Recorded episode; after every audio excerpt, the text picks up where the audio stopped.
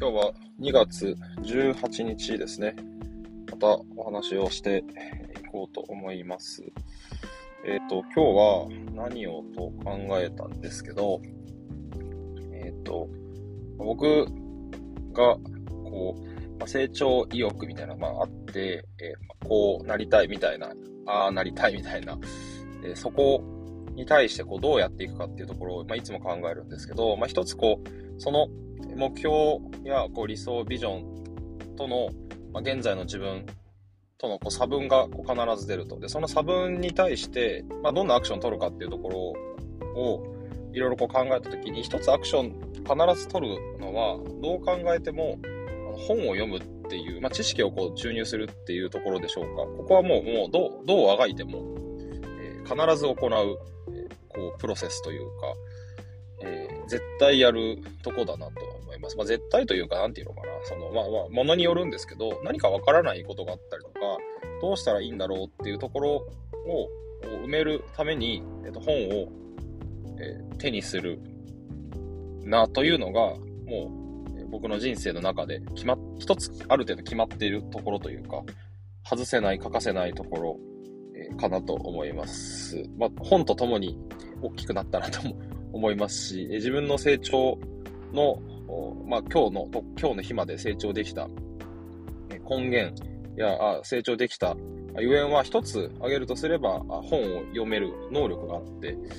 本を読み続けてきたというところかなと思うのでこれを僕が引き算したらですねだいぶもうその本を読めなくなりますよとなったらだいぶ苦しい。僕の人生の選択の中でねかなり苦しいなとは思ったりするなっていうのをふとあの思いました。まあ、だからといって別にな、なんて言うんでしょうかね。あの、四六時本読んでるかっていうとそんなことはないし、うーん、えー、なんだろう、活字中毒かって言われてそんなこともないし、じゃあ、その、な、なんだろう、読み方としてはやっぱ必要だから読んでるってところの側面、必要であり面白いそうだなっていうから読んでるところが強いのと、あんまりこう娯楽としてよ読最近は読んでないっていうところが多い。もちろんそういう時も時々あるんですけど、えー、かなと思ったりはします。で、まあ、どんな本を読んでるのかなとかをこう考えたりした時に、少しこう自分の中で示唆的なところがあり、ちょっとそれを、えー、話をしてみようかなと思ってます。で、例えばどんな本を読むのかって考えた時に、まあ、ジャンル、まあ、領域としては、人文科学系とか、社会科学系の本が多いなというところです。まあ、例えば、まあ、歴史の本であったりとか、歴史関係の本であったりとか、まあ、哲学系のお話であったりとかっていうところの本や、あとは政治的な本であったりとか、まあ、社会科学、あとなんだろうな、経済の話の本とかっていうのは、要はその社会科教員的に関係しそうなところが、まずすごく多いっていうところが一つあるのと、あとは、社会科学の中ですけど、そのビジネス的な要素、まあ、例えばその、これを成功させるためにはどうしたらいいのかみたいな目標達成のために必要だと思われる本を読んだりするかなと思います。だから割合としてはもう人文科学、圧倒的に人文科学系の本が、えー、あ人文科学系と社会科学系ですね、の本が多いなと思っています。で、あの野球の本ももちろん読むんですけど、あの、まあ、あんまりこう、なんだろうな、最近は読まないようにしていて、えー、読まないようにしていてというか、あまり読みすぎないようにしていてというか、どうしてもそこに時間を取られすぎてしまうところもあって、あるので、で、あとは、そこ、野球の本だけを読んでると、あんまりこう広がりがないというか、必要なので読む時もあるんですけど、知識、世界観として自分が大きくなるわけではないので、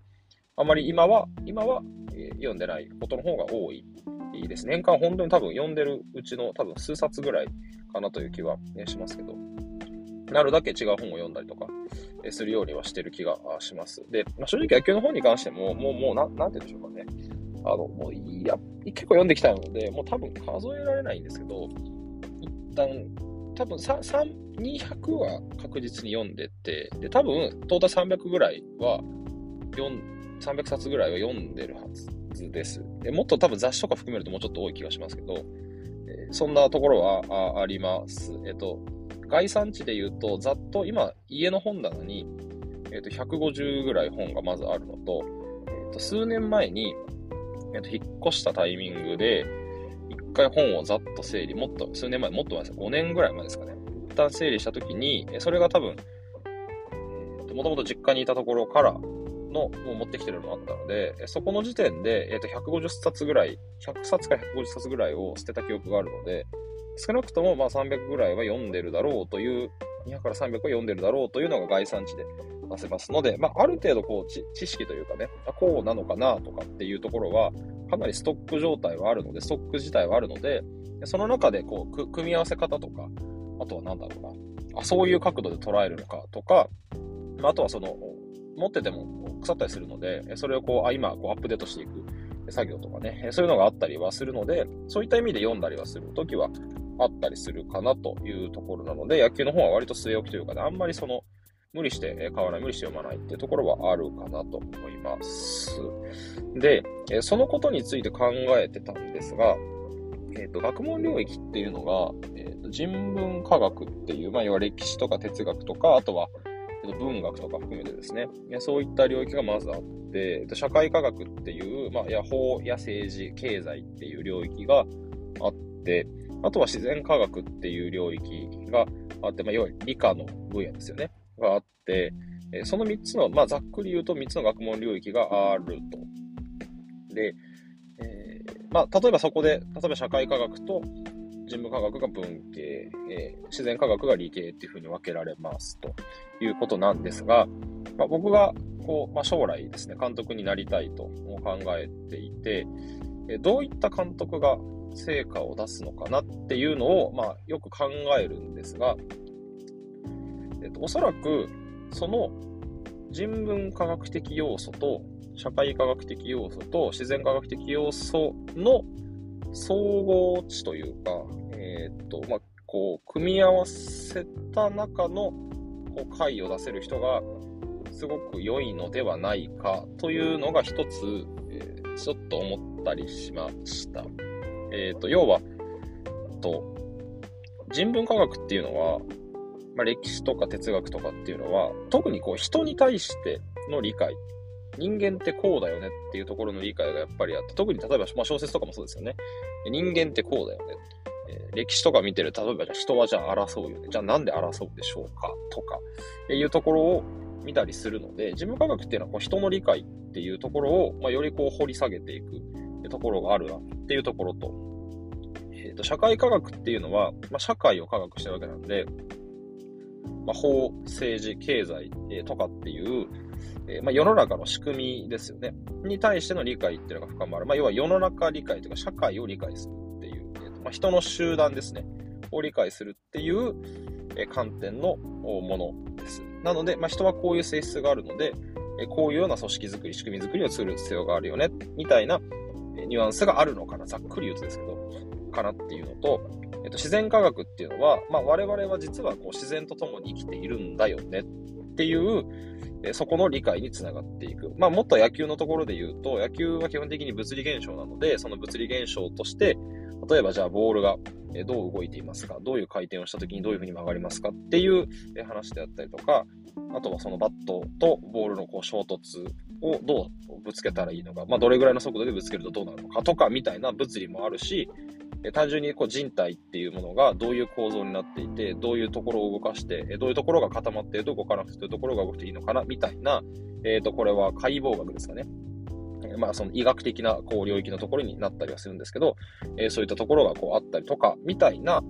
えー、ところがあるので、えその、まあ、自然の理解と、え組織の理解、集団の理解と人の理解っていうところを、の集合値として、えその監督自身が持っていて、まあ、時々でウェイトの置き方は多分違うと思うんですけど、じゃあこういう時には、まあ、じゃあ何か課題にこうぶち当たった時に課題解決のためにどういうじゃあ課題をしたら、解決をしたらいいのかっていうのを考えた時に、そういった例えば人に対する観点と組織に対する観点、その物理現象であったりとか、自然に対する観点っていうところから考えていくと、よりその課題解決としては、より良いこうベターな答えが出るんじゃないのかなっていう気がしています。で、え、まあ、そこが、なんだろうな、その3つの領域がそれぞれこう、例えば円として見たときに、よりその円が大きくなればなるほど、え、まあ、中心のその重なってる部分が大きくなって、え、いろんなこう組み合わせ自体のが増えていくわけですよね。ですると、まあ、よりその多く答えを出せるんじゃないのかな、みたいなところを考えていました。考えました、最近。で、もともと僕が思っていたのは、うんと監督というのは、えー、まあ、成功する人とか、まあ、うまくいっている人とか、えー、そういう、こう、すごいこう長くやれてる人の監督さんっていうのは、えー、ある種こう人間に対する洞察であったりとか、まあ、選手の観察ですよね。がすごく長けていたり、あとは組織マネジメントが上手。あとはその、ちゃんと物事の動き方とか仕組みっていうのが分かってるみたいなところのイメージがまずあったのと、それを運営していく能力、その組織を運営していく中で、いくいろんなこう観点を持たなきゃいけなくて、それぞれ課題にぶち当たるんですが、その課題解決が、なんだろうな、一面的でないというか、多様的であるというか、えみたいなところがあって、なえっと、それを、こう、ぎゅっと僕が、まあ、こうまとめて、僕は人間力っていう風にまとめたんですけど、もちろんそこには知識の部分もあるんですけど、えっと、まあ、その人の理解とか組織の理解、まあ、それぞれそうだと思うんですけど、えっと、ある種経験値っていうものが反映されていくというところを感じていて、えー、まあまあ、もうちょっと言うとなんだろうな、その、教員というのは、こう、ずっと学校にいるので、世間知らずです、みたいなこう文脈がよくあるじゃないですか。大学、高校、大学出て、大学からさらに、えまた学校に戻っているので、実は世間を知らないのに、そいつらが学校教育やってるぜ、みたいな文脈ってあると思うんですけど、えー、っと、その中でじゃあ社会人経験があって、学校教育に戻ってきた人っていうのは、まあ、いくつかこう違った角度だったりとか、いろんな観点からこう教えたりすることができたり、するわけですよね。まあ、みたいな、こう、ところがあって、その経験値というのが、え、まあ、と、いろんなものの含めた 経験値というのが、こう反映されると。指導に。え、えっと、チームとしての成果に反映されるっていうのがあると思ってました。で、それを僕は総称して、その人が持っている、まあ、人柄含め、経験値含め、知識含め、そういったものが全て、こう、滴り落ちていったものが、チームに滴り落としていって、それがチームに浸透させていって、浸透していって、えー、選手のいろんなこう要素と混ざっていって、チームとしての結果になるんだな、というようなこう印象、考えを持っていたんです。から、えー、こういろんな、あなんでしょうかね、えー、自分自身が苦労をしたり、なんかうまくいかないことがあったり、悩んだりするっていうことが、一つ一つが、まあ、自分自身をこう耕していって、えー、まあ、肥やしとなって、最終的に成長していく。それが最終的にいろんな苦労したところが、まあ、選手にも最終的には還元されていく、チームにも還元されていくから、まあ、今の苦労とか今、なんかうまくいかないことっていうのはあんまり苦にならない。最終的には自分が成長していって、自分が成長したことがチームに還元されるはずなので、というような考えがありましたので、より、あ、えそうですね。よりこう自分が成長する必要があるっていう観点が、え自分の中にはあって、自分がせ、あれですね。あの、組織はリーダー以上に、え成長はしないみたいな、確か言葉が、そんな言葉があったはずだと思うんですけど、と思ってるので、じゃあリーダーがどこまで成長できるのかっていうところがある種大事。で、それがこれまではなんとなく、こう、ふわっとした言葉として人間力っていうところを使っていたんですけど、なんかもっと具体的に言えないかなっていうのはずっと思っていました。で、一つもうちょっと具体化するのであれば、えーとま、人の理解をする、組織の理解をする、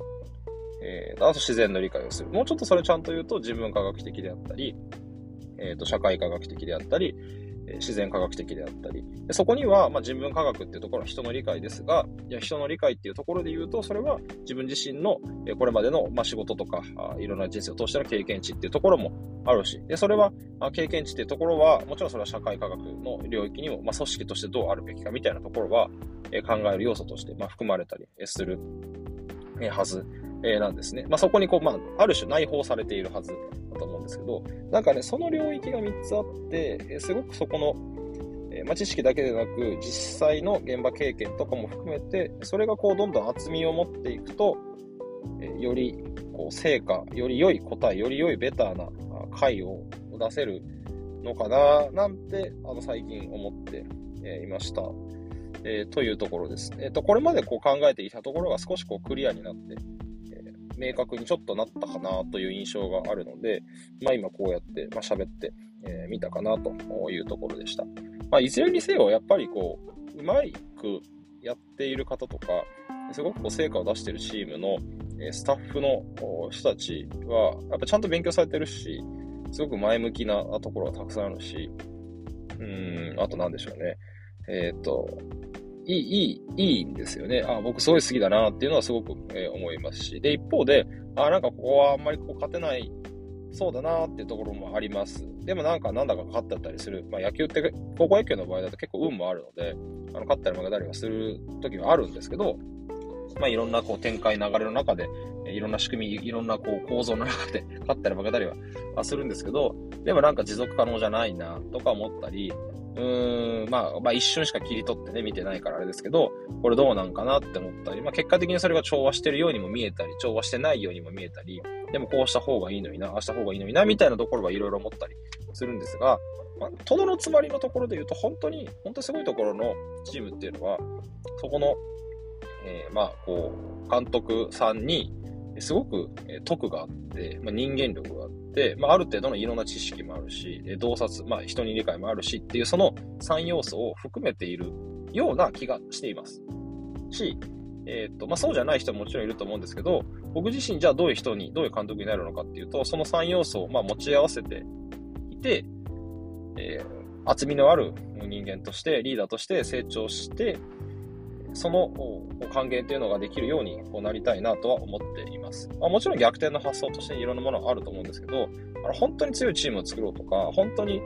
こうなんだろうな、組織として成長するっていうところで、えー、と考えていくとあの、自分自身が成長していないのに、自分自身が本気になっていないのに、え成長するわけが実はやっぱりないというところ。あのそこが、うん、圧倒的に、え圧倒的に強いところ、すごい組織のリーダーっていうのは圧倒的な熱量と圧倒的なパフォーマンス力があるので、そこを自分に対して課していきたいなと思いますし、まあ、結果それが、あの、自分が日々筋トレをするっていうところにもつながり、日々勉強するっていうところにもつながり、えっ、と、成長してなくてもっともっと大きくならないと、えっ、と、より強い組織には絶対なれないと思うので、えー、まあ、そういうところが、こうもっともっと伸ばしていかなきゃいけないのかなと思ったりは、するっていうところです。あの、ふと思ったのは、あの、有名な、例えば、まあ、ちょっと前に喋ったんですかね。えー、そんなことないな。えっ、と、有名な選手が、有名な監督に、えー、まあ、より良いこう成果を出すわけではないっていう文脈も、まあ、あるっちゃあるんです。で、あるっちゃあるんですけど、えっ、と、例えばトッププレイヤーの人って、本当にトップで、何かのその能力に長けているので、そういう意味では熱量であったり、体力であったり、えっと、パワーっていうのはやっぱりあるんですよね。で、そこでいろんなものを補ってたりするっていう可能性もあるので、例えば何かの日本一の人っていう人が、え例えば組織のトップになったりすると、その日本一のエネルギーがあるんですよ。何かしらの絶対。っていうと、組織は、まあ、どんな方向かわからないですけど、えー、好転していく可能性はま大いにあるわけですね。じゃあ僕は日本一でも何でもないので、じゃあそれができないかって言われたそうじゃなくて、じゃあ自分はその領域をそれぞれ大きくしていって、そしてトレーニングによって、どんどんどんどんその自分自身で持ってるパワー、エネルギーっていうものを大きくしていって、組織を大きくより動かしていける力をつけたいなっていうところを、まあ、日々思ってます、みたいなお話ということでした。ということで、え、まあ、今日はお休みなので、えっ、と、今いろいろ、えっ、と、家のところも終わって、これから筋トレに向かうというところで、え収録してました。ここで終わります。はい、ありがとうございました。